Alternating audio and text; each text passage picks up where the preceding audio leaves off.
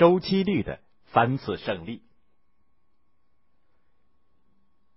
一八六九年二月里的一天，俄罗斯彼得堡大学物理学教授德米特里·伊凡诺维奇·门捷列夫像往常一样，一清早就钻进了办公室里忙碌起来。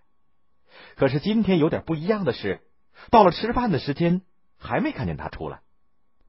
下午，秘书走进了他的办公室，只见这位头发花白、背部微驼、蓄着一蓬银灰色大胡子的科学家。正在聚精会神的玩纸牌，他把桌上的纸牌不停的摆来摆去，平时炯炯有神的两眼今天却非常的迷惘。老教授迷上了纸牌，这是怎么回事？门捷列夫摆弄的不是一副普通的纸牌，是他把六十三张卡片制成的化学元素牌，每一张牌上写着一个元素符号和相应的原子量，代表着当时已经发现的全部化学元素。门捷列夫这个学期讲授无机化学，可是他发现无机化学的教科书已经陈旧不堪，他便决定自己亲手编写教材。旧教材的缺点是知识凌乱孤立，没有系统性，教师教的辛苦，学生们听的也困难。可是怎么样才能够把这些看起来互不相关的元素按照某种规律，这样就能够使大家一学一记？门捷列夫早就注意到。有些相同的原子价的元素的性质呢很相似，也注意到有些原子量相差很大的元素却有着很相似的原子价。他推测这一背后一定有一种规律性的东西，他一定要把它找出来。门捷列夫于是就玩起了这副元素牌，以通过不同的排列来找出背后的规律。他先把元素按照原子量来排列，又把元素按照性质来排列，但是。都有让人不够满意的地方。心应该挨着镁，那么砷应该排在哪儿呢？挨着铝吗？不行，两者并不相似。那么挨着硅呢？也不行，两者也不相似。再往上怎么样呢？挨着磷怎么样？对了，磷酸盐和砷酸盐都有同晶现象，砷应该挨着磷。但是这样一来，砷和锌之间就留下了两个空格，会不会暗示着还会有未发现的元素呢？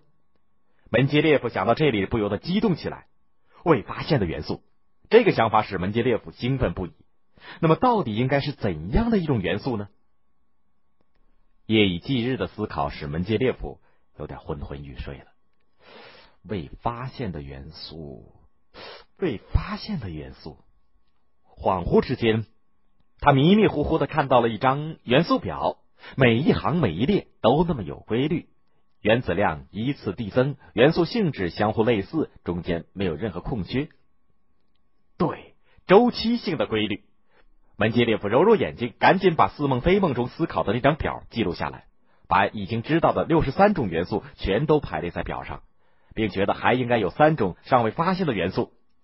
门捷列夫把它们命名为。类硼、类铝和类硅，依照临近元素的性质，他还大胆的预测了这三种元素的原子量、物理性质和化学性质。就这样，一八六零年三月，门捷列夫发表了他的元素周期表。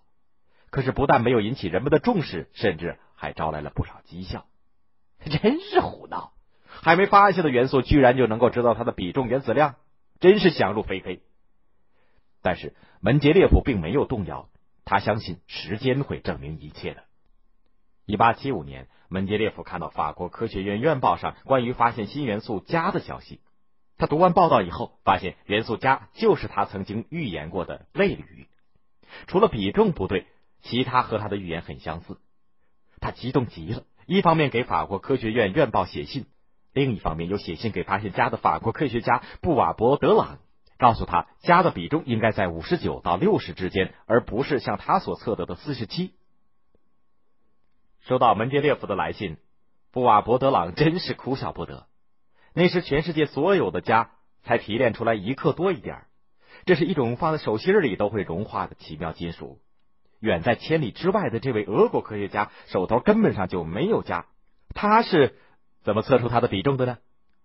但是出于一位科学家的严谨，他。复测了镓的比重，出乎他意料的是，比重真的如门捷列夫所预言的是五十九点四。他赶紧补读了这位俄国科学家的论文，心悦诚服的承认元素镓就是门捷列夫所预言的类铝。于是布瓦伯德朗马上写信告诉门捷列夫，向他致意，并向他赠照留念。这的确是元素周期律的伟大胜利。这一消息很快传遍了欧洲，几十个实验室都开动起来，寻找门捷列夫所预言的新元素。不久就传来振奋人心的消息：一八七九年，瑞典化学家尼尔森从异土中分离出一种新的元素，他把它命名为抗。瑞典化学家克里夫开始研究这个新元素。后来他报告法国科学院，这个新元素就是门捷列夫所预言的类硼。然后他写信告诉门捷列夫，类硼已经找到。这就是新发现的元素抗，这是元素周期律的第二次胜利。这样一来，以前曾经反对过门捷列夫的人也开始向他表示祝贺了。第三次胜利来的稍微迟一点，那是一八八五年，德国化学家文克勒发现了新元素锗，并认为这就是门捷列夫所预言的类硅，也得到了门捷列夫的承认。至此，元素周期律得到了全世界的公认。一八九四年，英国化学家莱姆塞发现了惰性气体氩和氪、氖和氙，因此在周期表上补上了零组元素。一九一三年，英国物理学家莫塞莱发现了原子序数，进一步解决了元素周期表上部分元素的原子量差异问题，使该表得到了最终的完善。